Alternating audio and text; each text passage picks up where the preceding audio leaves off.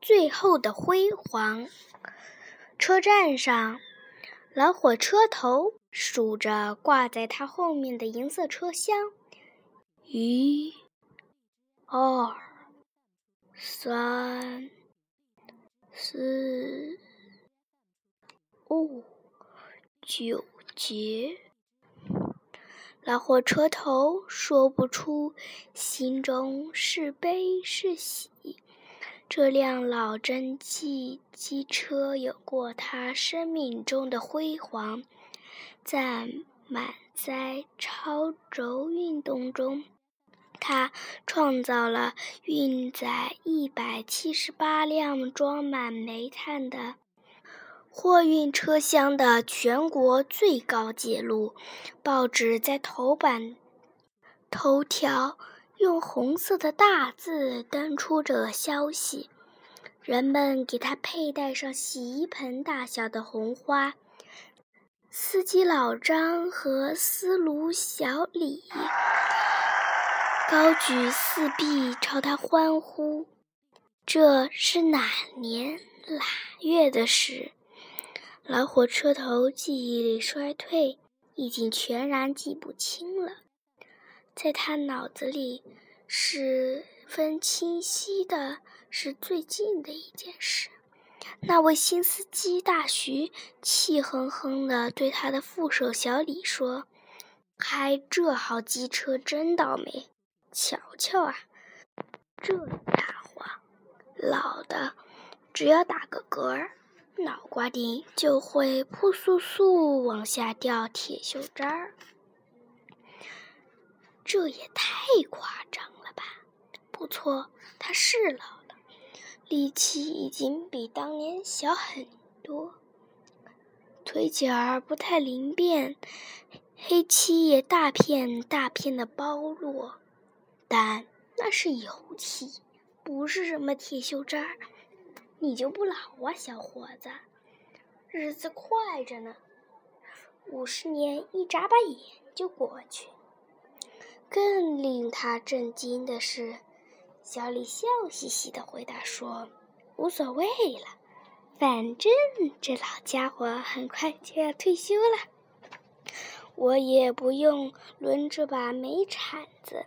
咱们哥俩配合的好，我还给你。”当副手，喂，你喜欢内燃机车还是电气机车？老火车头傻了，他懂得退休是怎么回事。在离开火车站很远的地方，有几条锈锈斑斑的铁轨，狗尾巴草从铁轨两边长出来，中间稀稀拉拉点缀着一些小黄花。一群老火车头被丢弃在那里，任凭日晒雨淋，狂往昔狂奔在绿色田野里的快乐一去不复返。辉煌的岁月只能在回忆里出现，而且变得越来越模糊。这一次是老火车头的最后一次。不知是照顾他年老体衰，还是为了对表示对他一生尽职的慰问，给他的任务就是拖拉着九节客运车厢到山清水秀的一个旅游点去。那些银光闪闪的车厢让他感到愉快。真的，他好像一辈子也没待过这么漂亮的车厢呢。他呼哧呼哧的喘大气，启动的列车，很快就觉得全身轻松了。错落有致的白色小农家别墅被抛到身后，眼前出现一大片绿色的田野，天似乎一伸手就能蹭下来一抹蓝。云丝像隐藏了秘密的笑纹，路边所有的野花都在向这道银色的闪电鞠躬致意。啊，火车头老伯伯，你好！两旁开始出现高大的树木，树木很快就变成森林。老火车头脚步缓缓慢下来，还觉得自己喘得很厉害。不过他相信，不出一个小时，他就会很轻松了。前面就是蝙蝠洞隧道，隧道很长也很平，还有一大段是下坡。他万万没想到，他会在隧道里遭遇事故。虽然老火车头亮起中间那只大圆眼睛和下边两只小眼睛，而且拼命睁大，他还是感到视线模糊。驶进蝙蝠洞不久，他就觉得眼前白光一闪，心想：“好大一只蛾子！”可是，等到他的头几乎触及那白东西的尾巴时，他才惊呼一声：“鸽子！”鸽子拼命舞动翅膀，甚至老火车头在震耳欲聋的轰隆响中，仿佛听到鸽子那扑哧扑哧扇动双翼的声音。快呀，快呀，傻瓜，往高里飞呀！受不住脚的老火车头高声叫喊。发现那只鸽子的脖子上挂个信袋，他又几分明白了，那负担太重。走南闯北，他遇见的鸽子邮递员多了，但是鸽子邮递员穿过隧道，他还没碰上过。什么毛病啊？从外面飞越这座大山多么好！空气新鲜，上面是湛蓝的天空，下面是一片墨绿的原始森林。为什么干这种蠢事？鸽子邮递员跟老火车展开生死竞赛，一会距离拉的大，一会儿又靠得很近。老火车头终于完全明白，那个鸽子邮递员。步履蹒跚，还因为他太老了。正是下坡的那段路，老火车头用尽全身力气，依旧没办法停下来。他第一次切实的感到自己太老了，确实该退休了。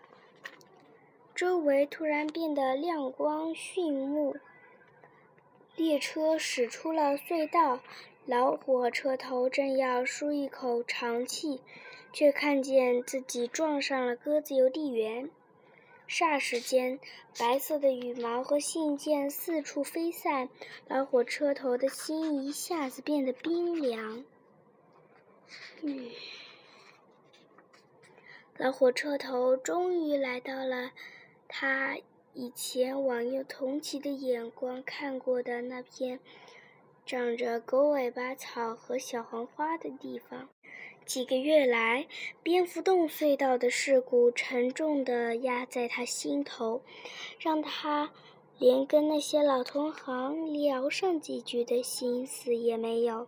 没想到有一天，一阵风把一张晒得发黄的破报纸刮过来，破报纸被面前的铁栅栏挡住，让他看到下面这些字样：“老鸽子投递员光荣退休，受贿的用户们结队欢送。”本报讯上月二十六日本报曾报道。在蝙蝠洞隧道口被火车撞成重伤的老鸽子邮递员，由铁路捡道工张栓柱送进医院抢救脱险后，接受本报记者采访的情况。今天，这位老鸽子投递员已经光荣退休。上午十时，广大的用户。赶到邮局门口，和邮局职工一道热烈欢送。场面十分感人，形成老鸽子投递员一生中的最后辉煌。一位接受本报采访的群众说：“老鸽子邮递员为了把邮件及时送到用户手中，并能每日多跑一趟，经常穿越危险的蝙蝠洞隧道。老邮递员还活着。”老火车头快活的眼泪都要流出来了，他心里忽然萌生出一个强烈的愿望：邀请那位邮递员在散步的时候来做客，老哥俩好好的聊聊，这不是什么难事。报上有那位邮递员的住址，头顶飞来飞去的鸟儿经常落在他身上休息。随便请哪一个替他捎口信，都会热心帮忙的。他想象着会面时的情景，他首先向那位老弟郑重道歉，然后就是往昔难忘的岁月。天上地下，海北山南。